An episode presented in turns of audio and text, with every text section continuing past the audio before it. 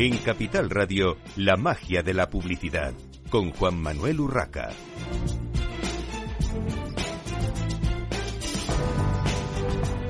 Bienvenidos un viernes más a la magia de la publicidad en Capital Radio. Les habla Juan Manuel Urraca. Hoy tenemos con nosotros a un grupo de profesionales eh, con los que vamos a hablar sobre podcast. Eh, está muy de moda, pero en el marketing también hay mucho que decir con respecto a, los podcasts. Y por eso tenemos con nosotros hoy a Cristina Vicedo, presidenta de AEBRAM. Bienvenida, Cristina. Muchas gracias, Juan Manuel. Tenemos a Elena González de la Fuente, jefa de programación y publicaciones de Fundación Telefónica. Bienvenida, Elena. Gracias, buenos días. Tenemos a Manuel Quiroga, Head of Brand Management de Pernod Ricard, como anunciante. Bienvenido. Gracias, buenos días. Y tenemos eh, al teléfono a Juan Ignacio Solera, fundador y director de eBooks o iBooks, eh, no sé cómo lo pronunciáis. Juan, bienvenido. Juan tampoco, ¿eh? Si le das un tono más americano es iVox, pero nosotros siempre lo hemos llamado iVox, que somos de aquí. iVox, ¿no? Castellanizado. Bueno, pues vamos a hablar de, de iVox entonces.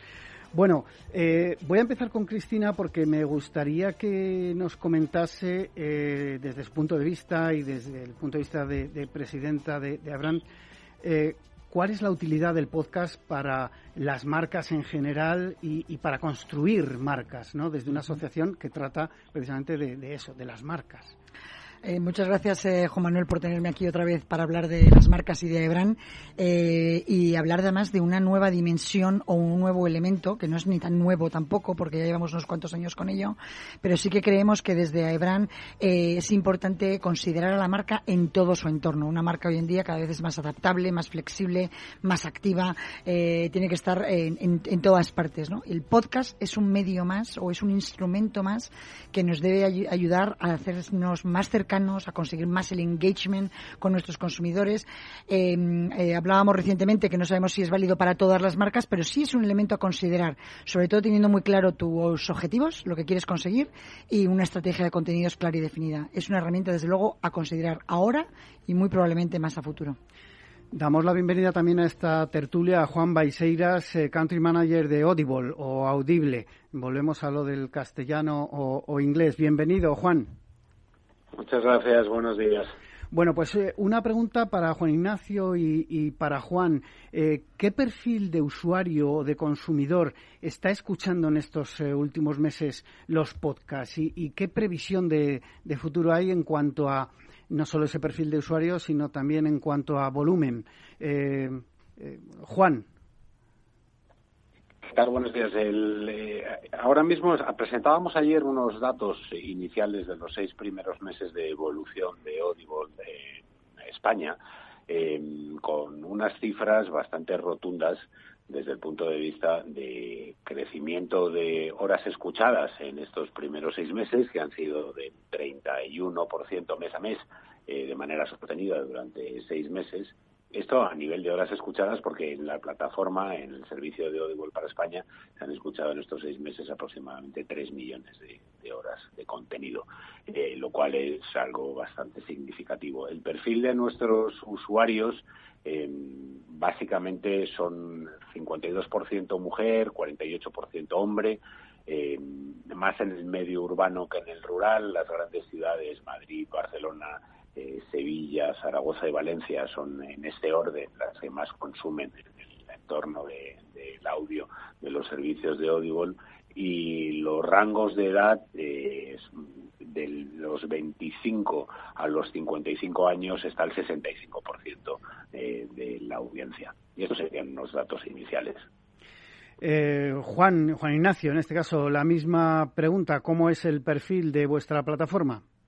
El perfil de consumidor? Bueno, nosotros, nosotros a diferencia de, Audible, llevamos 12 años en el, en el, mercado, ¿no? Posibilitando el que cualquier podcaster de forma gratuita e ilimitada pueda crearse un podcast y dar a conocer su voz, ¿no? Entonces, eh, nosotros llevamos estos 12 años, servimos, nuestras métricas están más en volumen de escuchas que no en horas servidas, servimos unos 60 millones de audios al mes y tenemos una audiencia aproximada de algo más de 5 millones de usuarios únicos, ¿no?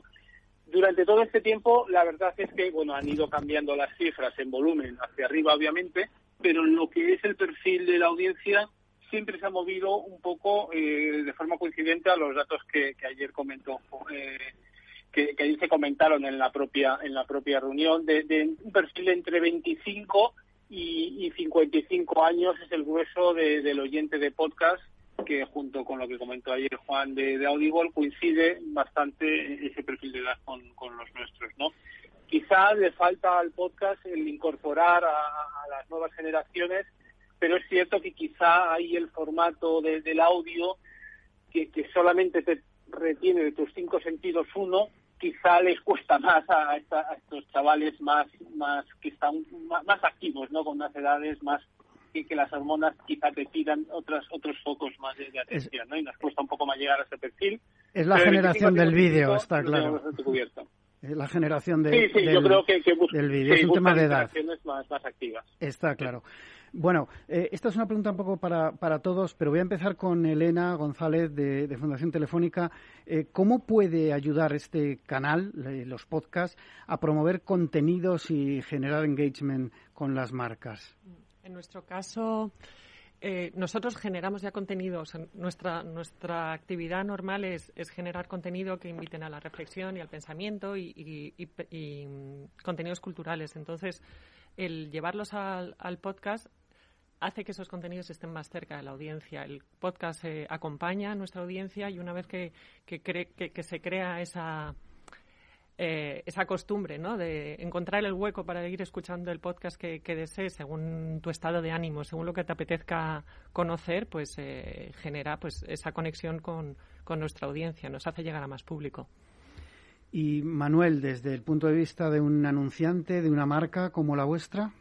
Eh, sí, para nosotros en realidad el enfoque era más bien eh, cuando tenemos una campaña con una marca, en este caso Sigrams, eh, en la estrategia que tenemos con una campaña siempre elegimos eh, lo que le llamamos los touch points o de qué manera vamos a llegar al consumidor y si hoy el consumidor está escuchando podcast es una manera más de llegar a, ellos. Entonces, para mí sí que es un tema ya de legitimidad, de cuánto está legitimada una marca para hablar según qué medio, qué contenido. Y ahí es donde, desde el punto de vista ya hablo de puramente marca, es donde siempre hay que intentar hacer un buen, o sea, una buena concordancia ahí. Entonces, el podcast para nosotros sí que lo veíamos como una manera de llegar a la gente y a que tengan una relación con la marca. Para mí se trata de tener una relación con la marca, incluso más que poner un anuncio, que se llamaba antiguamente, ¿no?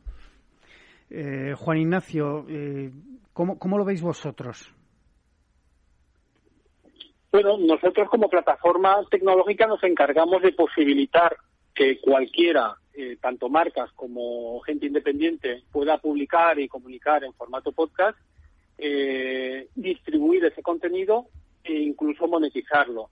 No entramos en la gestión directa del, contenido a fecha de hoy, más allá de, producciones específicas que sí hemos trabajado en colaboración con las marcas, sobre todo en la parte de dinamización y dar a conocer y, posibilitar el alcance de esos contenidos que con tanto cariño hacen marcas como los aquí representados de la Fundación Telefónica y, y, y Pernod Ricard, sí. Y, y Pernod Ricard, perdona, sí, efectivamente. Entonces, nosotros lo que hacemos es efectivamente el, el, trabajar la, pues, la economía de la atención y el permitir que puedan, que, se den a conocer, ¿no? Porque es una pena que muchas veces una marca, con todo el cariño, genera un producto que luego el, el, hacerlo representativo y el que y el que consigue conectar con la, con la audiencia, pues para eso estamos las plataformas haciendo esa haciendo posible esa, esa conexión, ¿no?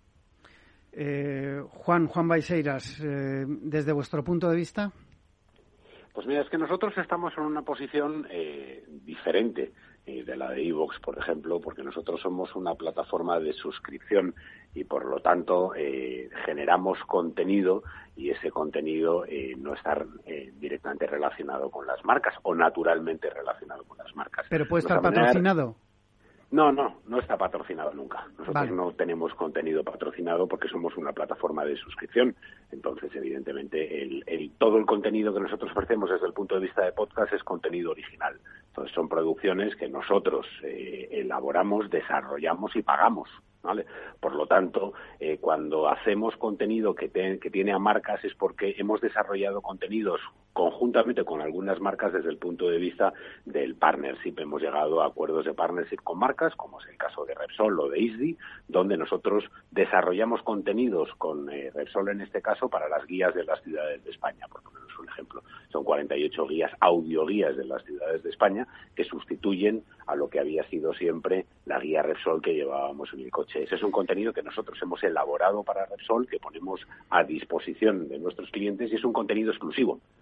Por eso nosotros podemos eh, luego eh, permitirnos el cobrar una suscripción a nuestros usuarios, pero porque siempre todo el contenido que tenemos nosotros en ese sentido es contenido exclusivo. Bueno, de alguna manera el introducir ahí contenidos que, eh, pues en este caso, están relacionados con las marcas que has, que has mencionado, es para ellos hacer branding también. Pero ya que tenemos a Manuel Quiroga, lo que sí me gustaría que nos comentase es cómo nacieron vuestros eh, podcasts y qué objetivos os pusisteis a la hora de, crearlos y de estar mm, de alguna manera involucrados en la creación de ese contenido para luego ponerlo eh, de cara al, público, ¿no? Pues mira, esto surgió en 2019, eh, ya hace un par de años.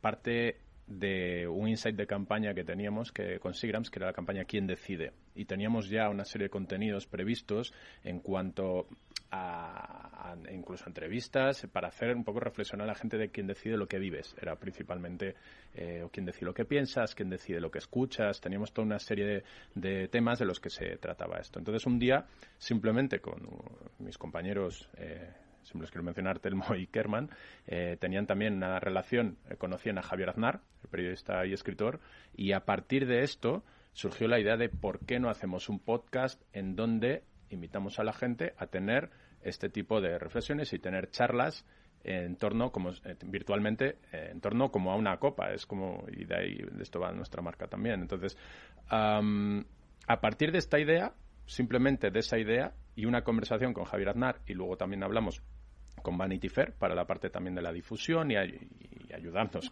con, este proceso, eh, pues así lo, así lo montamos. Y era algo que, que, que se hizo con el objetivo, volviendo a lo que preguntabas, de cómo podemos llegar al consumidor de manera distinta, porque la naturaleza distinta del podcast ya tenía incluso sentido con la propia campaña que hacíamos y con la marca, de como es marca neoyorquina, de hacer las cosas a tu manera, etcétera, y, eh, y virtualmente invitar a la gente a este hotel Jorge Juan, que se llama, donde Javier Aznar invita a una copa de Sigrams y a tener una conversación alrededor de ella. Entonces era un concepto en donde no es un podcast, eh, en donde metemos la marca eh, la nombramos siete veces para que la gente se acuerde y tenga recuerdo de estas cosas que podemos decir en marketing siempre las cuánto de cobertura y oportunidades de ver la marca, etcétera. No, esto es más simplemente, por eso decía antes, una invitación o crear comunidad o eh, alrededor de, la marca, alrededor en este caso de, Javier Aznar. O sea que la idea fue un poco, te diría, fortuita y un poco tirarse a la aventura y, de probar, eh, a ver qué pasaba, porque no era obvio hacer un podcast en ese momento tampoco. Te voy a pedir brevedad, bueno, a Manuel y, a todos, que si no nos comemos el tiempo, eh, muy breve. Eh, ¿Cuál fue el, detonante, digamos, para incluir el podcast en vuestra estrategia, en vuestro plan de marketing?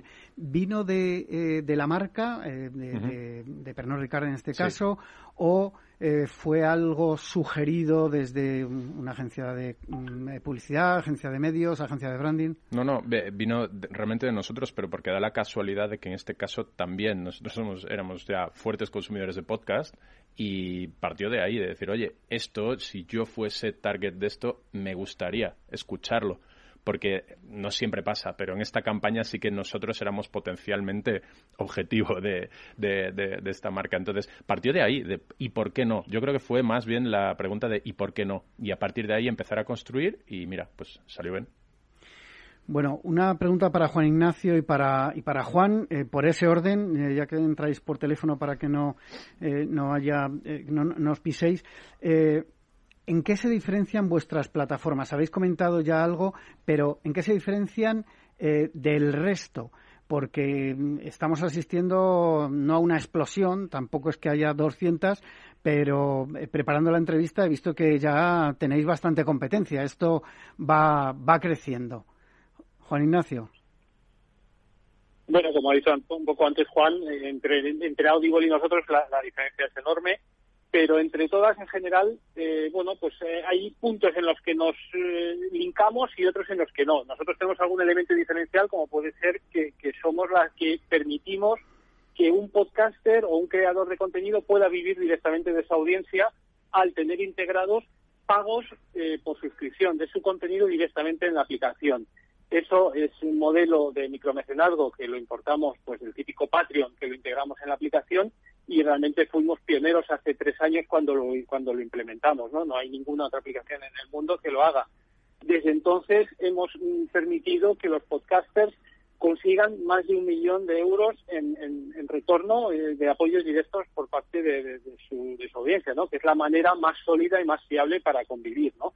Lo que pasa es que aquí estamos hablando de podcast quizá más, más amateur y más independientes, ¿no? En el ámbito del apoyo a la marca, y, soy muy rápido, lo que acabamos de lanzar ahora es un marketplace para que las marcas puedan integrar sus patrocinios, sus mecenazgos, su, su, su, comunicación a través del podcast, ¿no? Que es una cosa que salió ayer.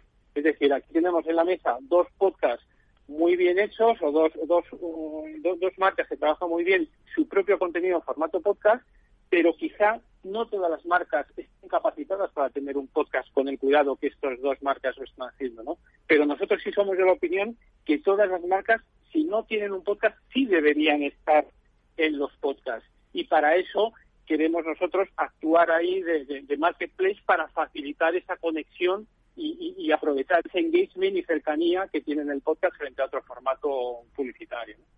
Juan, Audible es una plataforma, un servicio de audio entretenimiento eh, de suscripción eh, que es de Amazon, que se lanzó hace 25 años en Estados Unidos y luego se ha ido lanzando en otros mercados igualmente. Nosotros a día de hoy ofrecemos más de 100.000 contenidos desde audiolibros y, y podcasts originales. Todos los podcasts que tenemos son podcasts originales producidos por nosotros eh, y ofrecemos a la audiencia eh, una, variadísima selección de contenido de audio de alta calidad. Entonces no somos un marketplace, somos un servicio de, audio entretenimiento premium eh, que tiene un mes gratuito eh, para probarlo y si eres de Amazon Prime tienes tres meses. Eh, una pregunta para todos. ¿Cómo veis el futuro del sector del, podcast? de alguna manera es muy importante la parte de, contenidos. Vamos a empezar con, Elena. pero, ¿cómo, veis el, crecimiento de este sector? Mucha, mucha vida por delante. Al final la voz es, un, es el primer elemento de comunicación entre personas, lo tenemos ahí. Estamos viendo las, los hábitos de consumo, que lo consumimos toda la carta, sobre todo lo estamos viendo en vídeo, pero, pero en el audio sigue la misma línea. Y encima, oye, pues el, los datos indican que los internautas consumen el 60% de, de contenido de audio desde los dispositivos móviles. Entonces, lo unes todo y tienes todo, tiene una vida por delante muy larga todavía el podcast. Por eso estamos ahí. En mi caso, la verdad es que en, el coche es una maravilla el poder eh, escuchar pues lo que quieres en el momento que quieres. Por ejemplo, en el coche. Y ganar tiempo, ¿verdad, Juan Manuel? También, también. Que yo hablábamos ayer de eso, de cercanía, engagement y tiempo, ¿no? Yo creo que el podcast eh, va a tener mucho futuro. No tengo bola de cristal, pero eh, viendo lo que ha pasado en estos últimos años y el hecho de que la voz cada vez está más presente en nuestras vidas, eh, hablamos a aparatos para que nos hagan cosas, pues imagínate lo que lo bueno que es poder estar haciendo algo y al mismo tiempo escuchando esa voz de tu marca que te puede estar permitiendo pues en un bar o en un hotel eh, una, invitación, una charla entre amigos o estar viendo un Todopoderosos de Fundación Telefónica en el que te estás divirtiendo eh, todo el rato, ¿no? Entonces yo creo que tiene mucho futuro y además creo que además es uno de los elementos con mayor futuro para construir marca. insisto que desde la asociación lo que queremos es ayudar a eso, a construir marcas que sean cada vez más potentes, que sean cada vez más auténticas y que generen un engagement muy fuerte con sus targets. Has mencionado una cosa eh, antes de dar paso a, Manuel, eh, y es que podemos pedir efectivamente a esos aparatitos que ya hablamos con ellos y además nos responden, podemos pedirles que, nos pongan el podcast del último La magia de la publicidad en Capital Radio. Manuel, para vosotros. Sí, realmente no mucho más que añadir porque han contestado ya bien muy aquí mis compañeras, porque creo que sí, estoy de acuerdo con lo que han dicho y que creo que en, en concreto en España estamos empezando. Y eh, comparado, lo comentaba ayer también, comparado a Estados Unidos, por ejemplo, podemos ver ahí hasta dónde puede llegar. Eh, así que yo creo que en España estamos empezando todavía. Eh, muy breve, Juan Ignacio y Juan, porque tenemos muy poquito tiempo. ¿Cuál es vuestra visión de, futuro? Y, no sé si tenéis algún dato de tendencias en cuanto a, podcast en otros países y, y, en cuanto al uso del marketing. Un minuto cada uno. Juan Ignacio. Bueno, la tendencia tiene que ir a entornos más usables, con una capacidad de prescripción mayor, de manera que cuando yo me sienta en el coche, que es uno de los principales sitios de escucha, y encienda mi smartphone, automáticamente ya tenga una lista curada con una playlist perfecta, con editorial de uno de una emisora, con otro audiolibro, con otro libro, o sea, con un mix eh, personalizado y absolutamente eh, único para, para cada oyente. Eso es a lo que aspiramos nosotros, ¿no? que con un clic tenga ya esa, esa radio lineal, pero que a la carta. Juan. Yo creo que el audio es un mercado en auge, que los datos del 2020 eh, nos revelan que por distintas circunstancias, entre ellos la pandemia, los consumidores le han dado prioridad al audio. El podcast eh, está aquí para acompañarnos en nuestro día a día, eh, siendo nosotros como somos un país de audio, eh, que lo llevamos ahora metido en el bolsillo porque el móvil eh, nos permite tenerlo en cualquier momento mientras hacemos otras cosas eh, y es algo que ahora mismo se está viendo en los datos. nosotros vemos que en España hay más de un 40% de la población internauta que consume podcast al menos una vez por la semana, una vez a la semana, y esto es un, movimiento que está creciendo, y entonces yo creo que para todos eh, se está estableciendo como algo, algo natural el, el, mundo del podcast, y para las marcas, por supuesto, es una manera de llegar a sus audiencias, porque la audiencia es cada vez mayor. Una oportunidad, sin duda, para, para las marcas para estar en, para llegar a la mente del consumidor, para estar en ese top of mind que, que se dice siempre, a través, en este caso, de, de sus oídos. ¿no? Yo creo que hay un recorrido muy grande y que, bueno, asistiremos en los próximos meses, eh, no quiero decir ni años, en los próximos meses a un boom también del uso del podcasting por parte de las marcas para, para hacer branding, como decía eh, Cristina, pero también para, bueno, para eh, promocionar sus productos. Despido ya a Cristina Vicedo de AEBRAN, a Elena González de Fundación Telefónica, a Manuel Quiroga de Pernod Ricard, Juan Ignacio Solera de ebooks y Juan Baiseiras de Audible. Eh, muchas gracias a todos por estar hoy en la magia de la publicidad en Capital Radio. Una breve pausa para la publicidad y continuamos.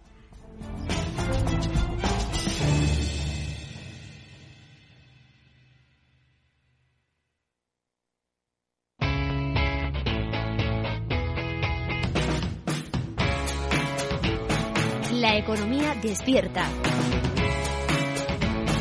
Capital Radio.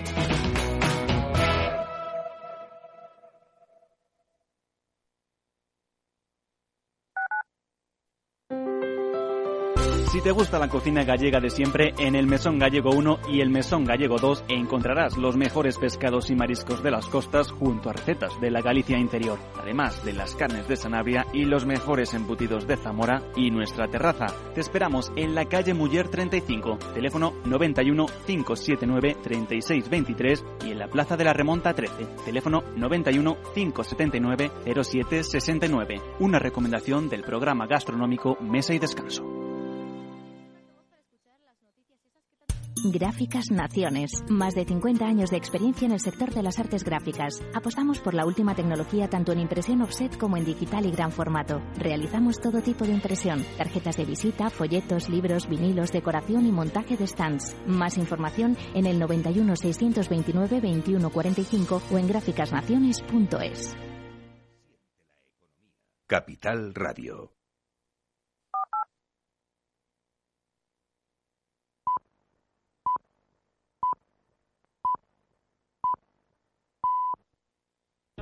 Capital Radio existe para ayudar a las personas a formarse y conocer la verdad de la economía.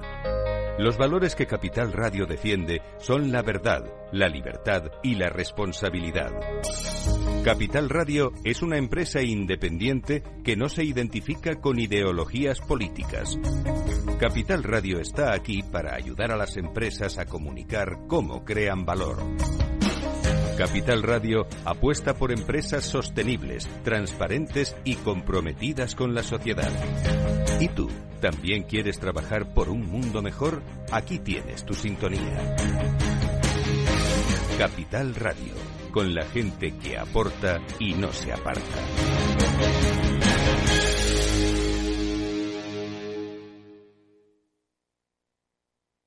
La magia de la publicidad, con Juan Manuel Urraca.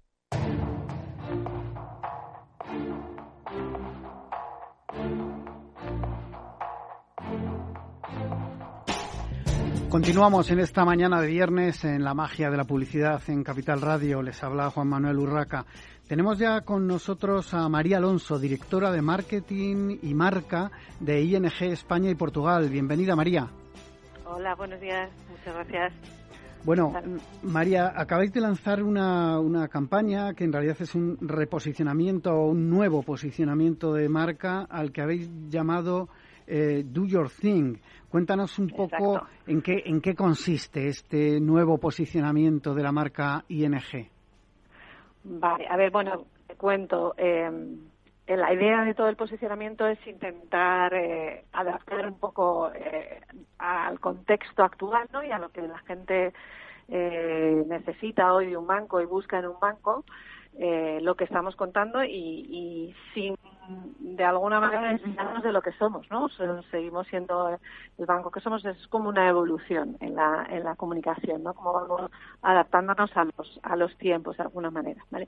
Y en esa adaptación, pues lo que queremos contar es la realidad es que nosotros sabemos que no somos una prioridad para la gente, ¿no? Que la gente no le apetece dedicar su tiempo a su banco, porque al final el banco, los bancos somos un medio y no, no un fin, ¿no? La gente lo que quiere es dedicar tiempo a sus amigos, a su familia, a su trabajo, a, a viajar. Cada uno tenemos nuestras, nuestras prioridades, ¿no? Y además, pues a lo largo del último año, con todo esto que nos ha pasado, pues parece que esas prioridades además cobran más importancia, ¿no? Eh, como de alguna manera eh, todos queremos eh, salvaguardar mejor nuestro nuestro espacio personal. ¿no?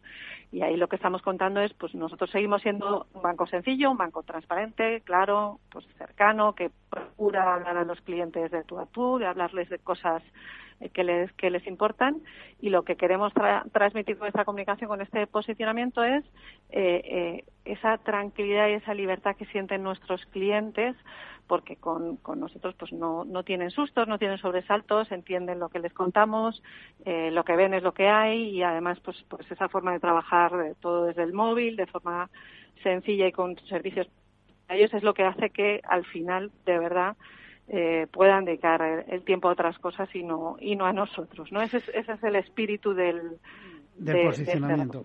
y, María, cuéntanos un poco cómo se gestó este nuevo posicionamiento de marca. ¿Es algo local? Eh, ¿Viene de la multinacional? Eh, me gustaría un poco conocer esta, esta parte. Sí, es, es un posicionamiento, es la primera vez en el grupo ING que se, que se trabaja un posicionamiento global para todos los países, ¿vale? Y lo trabajamos eh, pues pues con eh, seleccionaron eh, cinco países los cinco que estábamos un poco a la cabeza de marketing y comunicación eh, que estuvimos trabajando en, en la idea y, en entender también por qué pues la, no la situación también en los distintos países y tal eh, y luego ya lo extendimos a, al resto de países eh, y lo que lo que compartimos los países es ese, esa idea de necesitamos ser un banco que, que le haga la vida más fácil a la gente, ¿no? Y que y que piense que la gente tiene otras prioridades. Eso es, eso es lo que lo que compartimos. Eh, lo que ocurrió también, porque esto empezamos a trabajar en el año 2019, estaba pensado para lanzarlo el verano pasado, en el, en el 2020, eh, pero bueno, pues cuando estalló toda la pandemia y demás, dijimos, bueno, vamos a esperar un momento. Um, Vamos a ver eh, ahora qué, qué, ocurre y de qué quieren hablar eh, o de qué quieren, eh, qué quieren escuchar nuestros clientes. Lo metimos en el cajón un tiempo, tuvimos otras campañas y luego ya, pues después del verano, eh, volvimos a rescatarlo eh, hicimos, eh, durante todo ese tiempo estuvimos analizando ¿no? un poco las tendencias del mercado, las preocupaciones de la gente, etcétera, y volvimos también, cogimos esta campaña, volvimos a testarla, nosotros testamos todas nuestras campañas pues con, con usuarios, con clientes o no clientes, para entender pues, si, si, si la entienden, si se acerca a ellos, si les habla, etcétera y nos dimos cuenta que, pues lo que te decía un poco antes, que el cambio un poco de, de más, más importancia de las prioridades personales la hacía más relevante incluso que antes, ¿no? Gustaba más que antes. Entonces, pues decidimos lanzarla en enero. Es la primera vez en nuestra vida que hemos tenido una campaña en el cajón tanto tiempo y, y que luego la hemos vuelto a rescatar y, y ha funcionado bien. Bueno, las circunstancias mandaban, como, como has dicho. En cuanto a identidad visual, ¿qué ha cambiado de, de la marca? ¿Qué ha cambiado de ING? Pues, pues no, no hay un cambio radical, ¿vale? O eh, nuestro color naranja, que es tan característico, eh, colores, tipografías, el logo es el mismo, etcétera.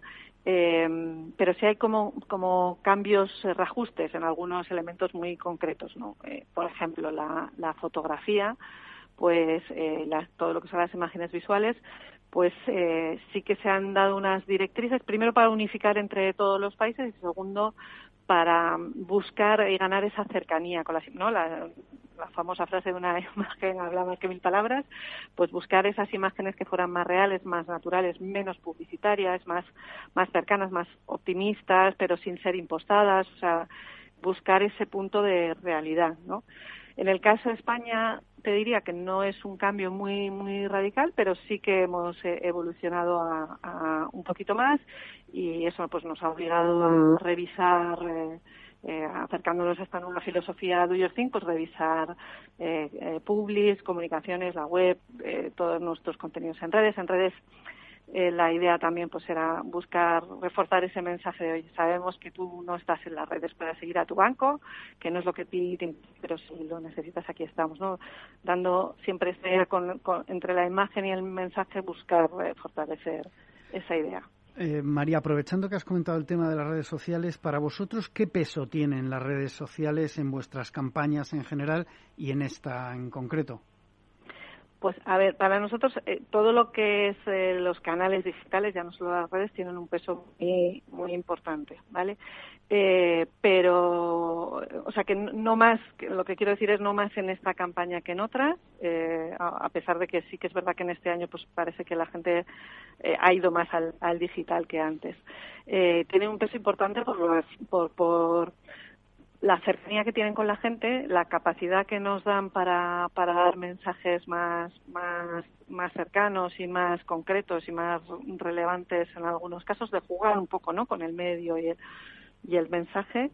Y ahí eh, también lo que es muy importante es un poco toda la labor que hacemos de, de ir probando cosas, sabes que están surgiendo cosas nuevas constantemente, algunas como muy de moda de repente eh, algunas redes o algunos formatos concretos y bueno pues los probamos pero siempre midiendo e intentando entender eh, qué nos aportan, qué aportan a la marca, qué aportan a la la captación también de nuevos clientes, que al final es, es lo relevante para nosotros.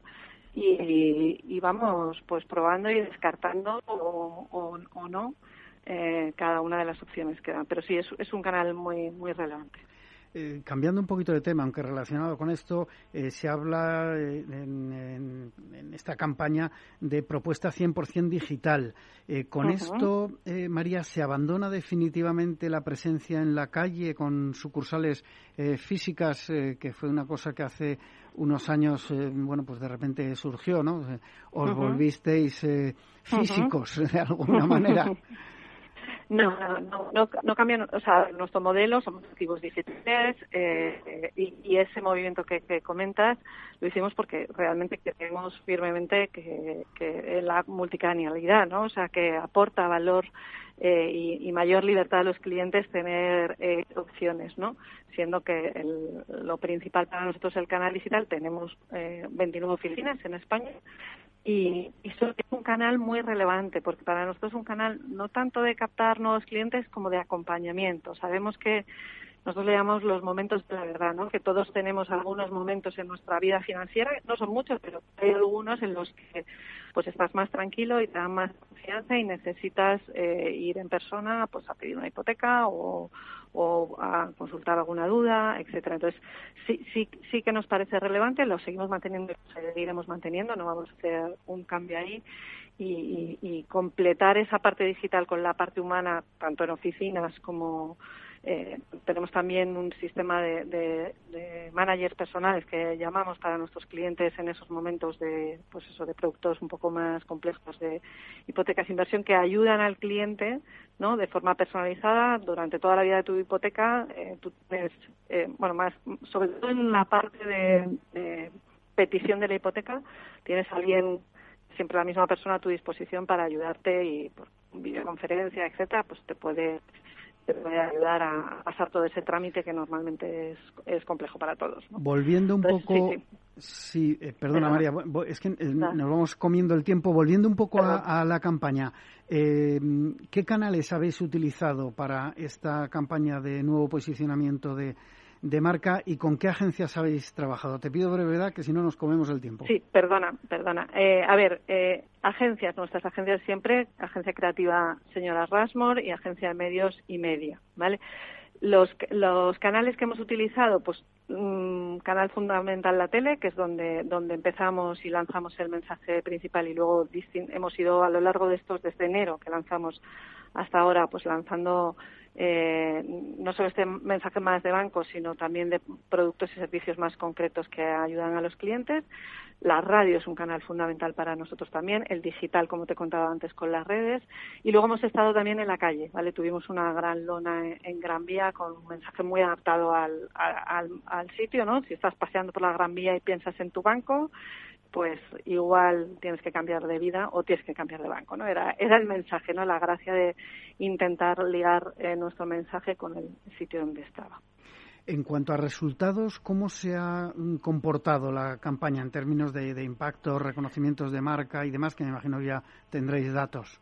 Sí, pues mira, ahí estamos muy contentos. Mm, el primer resultado que nosotros medimos es negocio, ¿vale? Y en negocio este trimestre ha sido excelente, tanto en captación de nuevos clientes como de hipotecas y, productos de inversión. Hemos hecho algún mes eh, récord, ¿vale?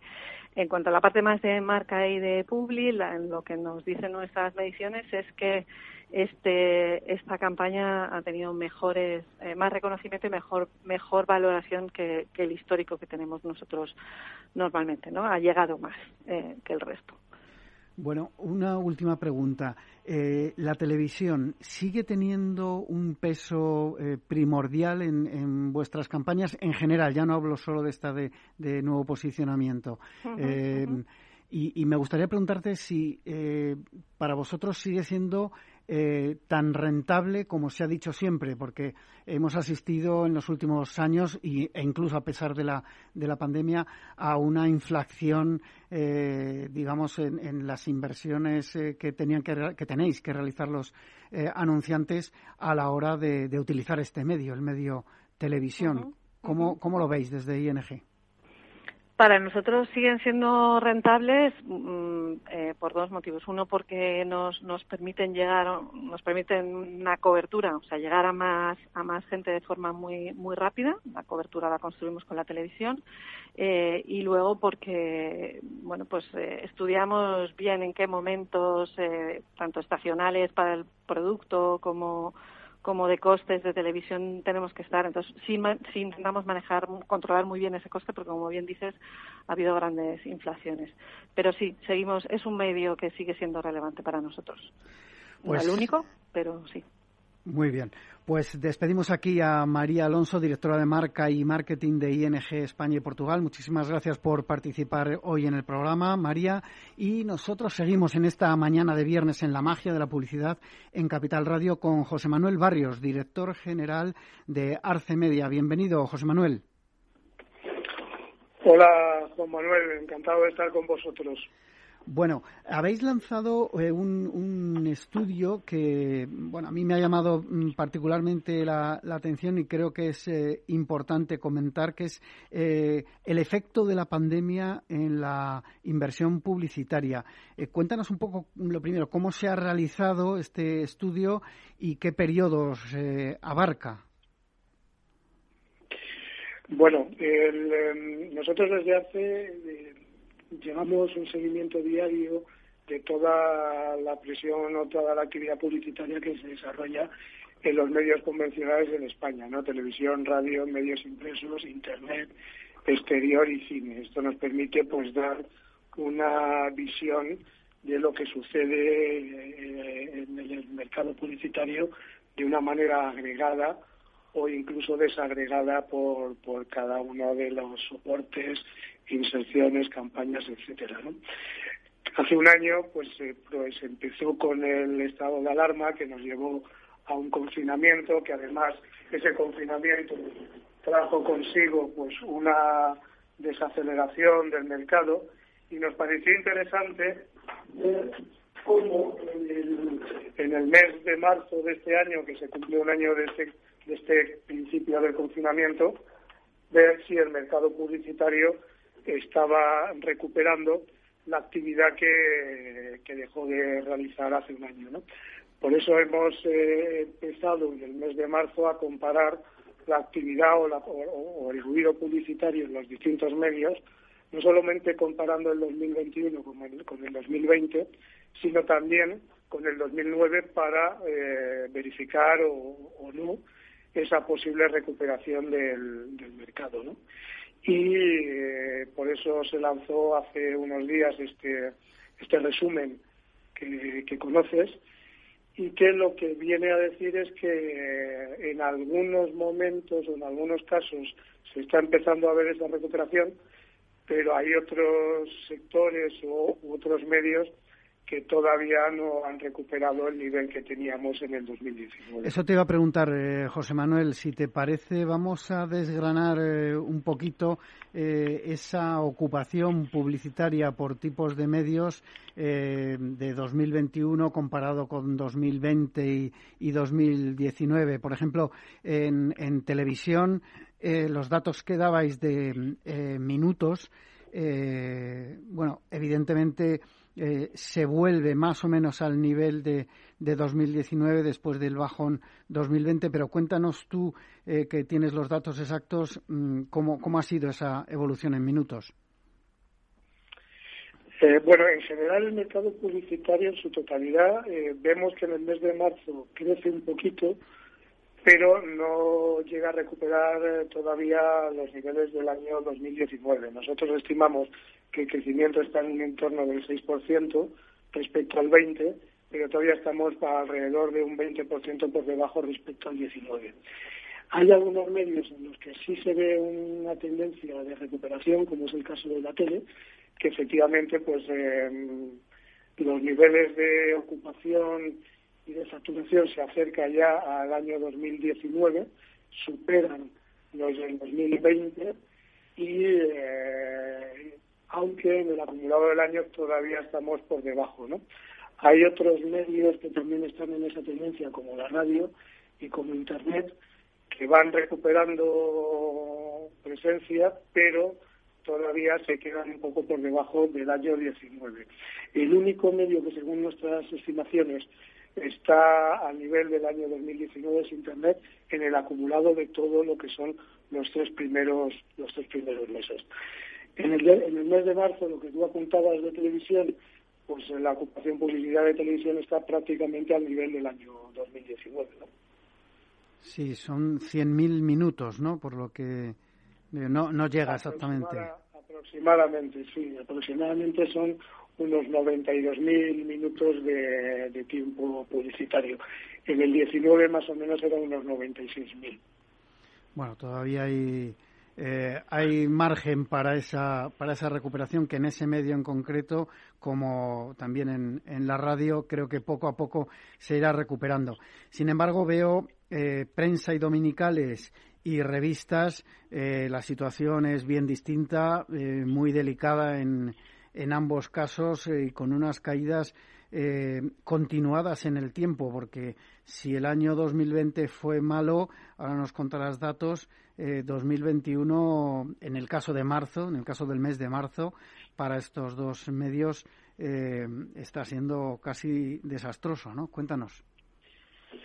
La verdad es que los medios impresos eh, no están todavía consiguiendo repuntar o consiguiendo enderezar en la caída, ¿no? En prensa vemos que está un poquito mejor, pero pero la caída están siendo bastante bastante fuertes como puedes ver ahí, ¿no? Y no solamente en el mes de marzo, esto lo vemos, lo llevamos viendo desde principios del año, ¿no? Estamos hablando de que a lo mejor en el acumulado estamos cayendo en este, en este medio en el entorno del 30%. Eh, tanto como te decía en prensa dominicales como, como en revistas. Quizás la revista eh, dentro de los medios impresos sea el medio que más está sufriendo. José Manuel, los eh, datos que dabas, perdona, eran respecto a 2020, esa, esa caída, o respecto a, a 2019? respecto al 2020. Respecto al 2019, perdón, este, respecto al 2019. Respecto al 2020, en el mes de marzo está un poquito más atenuada esa, esa caída, ¿no? Pero, pero como te decía, las revistas es la quizás el sector que peor se comporta dentro del grupo de medios impresos. No está aquí reflejado, pero el cine y el exterior pues están todavía en peor circunstancias que, que, estos medios que, hemos comentado hace un momento. ¿no? En resumidas cuentas, que nosotros lo que estamos viendo de momento es que hay algunos medios que están viendo eh, cierta recuperación, sobre todo Internet y televisión, y hay otros medios que están en peores circunstancias como son los exterior, cine y medios impresos. Cine, la verdad es que lamentablemente con los cierres de las salas, las posteriores eh, aperturas, pero con grandes eh, restricciones y demás, es un, es un canal que las marcas difícilmente van a poder volver a utilizar en, en la medida en que lo hacían eh, en años anteriores, porque evidentemente el impacto sobre el consumidor, al tener menos audiencia, evidentemente es difícil de, rentabilizar las inversiones, ¿no? No sé si coincides conmigo. Efectivamente, supongo que las salas están sufriendo claramente la bueno la, la, movilidad reducida que tenemos en la mayoría de los sitios y eso afecta directamente. Eso es una cadena, ¿no? No hay aforo, la inversión se retrae porque no tiene retorno. Bueno, pues la situación es un poco es un poco complicada en, ese sector, sin lugar a dudas. Cambiando un poquito de tema, eh, lanzasteis eh, otro, otro estudio que es el Internet Report o, informe sobre Internet de marzo 2021, en el que hablabais de sectores, scroll, eh, nivel. Bueno, hablaban, hablabais en concreto de un tema que me ha llamado la atención, que es el tema de las marcas donde la marca Madrid aparece como la primera con un 3,01%, por delante, por ejemplo, de BBVA, que es el segundo con un 2,72%, o una gran marca conocida de retail en España como es el Corte Inglés, gran anunciante, que en este caso es sexto con un 1,99%. Cuéntanos un poco de dónde, de dónde salen estos, estos datos y, y qué, qué significan, ¿no? Bueno, estos son datos de, efectivamente del mes de marzo del sector visitado, del sector de Internet. Como te decía al principio de la conversación, nosotros elaboramos nuestros propios datos. En el caso de Internet eh, tenemos eh, una tecnología que nos permite entrar eh, las URLs para consultar directamente sobre, sobre dichas URLs la publicidad que se lanza. O sea que son, es un método que no es declarativo, sino que nosotros vamos al mercado a hacer esta consulta como lo hacemos en otros medios, ¿no? En el caso de Internet, pues es un mercado que, como te decía anteriormente, está o es un medio que está comportándose, digamos, mejor que el resto. Y en este caso estamos hablando solamente del dato del mes de marzo. En el mes de marzo, pues efectivamente llama la atención que el Ayuntamiento de Madrid esté al frente eh, de la clasificación, pero hay que decir que el Ayuntamiento de Madrid ha tenido mucha actividad durante este mes, ha tenido campañas eh, de alquiler, de igualdad, eh, campañas de empleo, de información, el Día de la Mujer Trabajadora, de movilidad y del uso de la mascarilla, lo que le ha, supongo, dado eh, primero, ha habido, supongo que una inversión por parte del ayuntamiento importante y le ha dado mucha notoriedad y, desde luego, a nosotros nos figura, como puedes ver, en el ranking por encima, como tú dices, de, de otras marcas, no anunciantes, ¿eh? estamos hablando de marcas que tradicionalmente pues tienen mucha mucha presencia probablemente el mes que viene el ranking cambiará como, como parece lógico pensar, ¿no? Pero insisto en que la actividad del, del ayuntamiento se basa en, varias campañas que han coincidido en el tiempo. Está claro. Otra de las cosas que me ha llamado la atención es eh, cómo ha crecido eh, la compra programática, que supera ya a la compra directa eh, con un 55,90% de, de la compra programática frente al 44,10%. no sé si tienes datos anteriores o, cómo es la, progresión y, y qué previsión tenéis de que este, este dato, esta compra programática siga, eh, digamos, alzándose en el, en el ranking frente a la compra directa? La compra programática eh, a nosotros eh, nos está, lo que observamos es que es un tipo de negociación que va creciendo. El año pasado, a nivel global del 2020, pudo representar sobre un 35, un 37% de la compra total. Eh, durante los primeros meses lo que sí vemos es que esta compra programática crece. Eh, no sé si es un efecto estacional o si es una tendencia. Yo creo que tiene una parte de ambos. Yo creo que la compra programática a lo largo del año va a crecer respecto a esta cifra del año pasado, en 2020, pero yo creo que en estos primeros meses del año hay un efecto estacional que quizás haga que la compra programática tenga ahora mismo un mayor peso. pues, José Manuel, siento cortarte, pero es que se nos acaba el tiempo. Nos quedamos con ese dato y volveremos eh, sobre ello. Despedimos a José Manuel Barrios, director general de Arce Media, y a todos ustedes les espero el próximo viernes en La Magia de la Publicidad, en Capital Radio. Les habla Juan Manuel Urraca.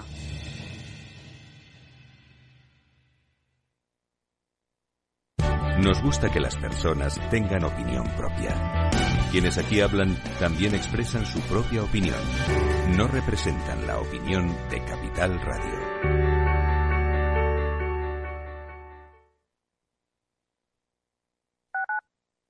Capital Radio Madrid 105.7 Disfruta de la mejor cocina gallega en Montes de Galicia. Todo un clásico moderno en el barrio de Salamanca. Disfruta de la variada dieta atlántica, de las mejores carnes y pescados tratados con respeto y transparencia y regados con una de las mejores bodegas de la zona. En grupo, en familia o en pareja, Montes de Galicia te ofrece el espacio perfecto en cada ocasión.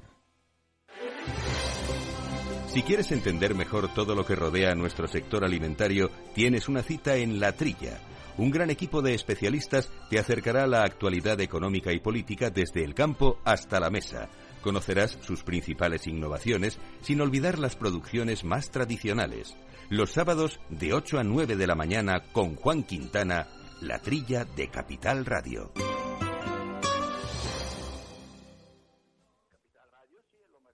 Esto te estás perdiendo si no escuchas a Luis Vicente Muñoz en Capital, La Bolsa y la Vida. Gerardo Cuerva, presidente de CEPIME. La pequeña y mediana empresa española lo ha dado todo y el gobierno es el momento ya, ya, ya definitivo de compartir esa, ese, esfuerzo que está haciendo eh, la pequeña y mediana empresa. O, metemos dinero en la empresa o realmente nos cargamos el tejido productivo y luego que nadie hable de empleo, de bienestar y de progreso. No te confundas. Capital, la bolsa y la vida con Luis Vicente Muñoz, el original.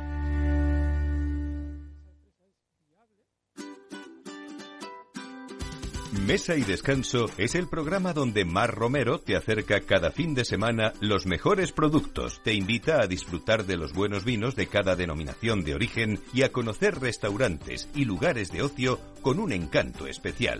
Mesa y Descanso, los domingos a las 13 horas, aquí en Capital Radio.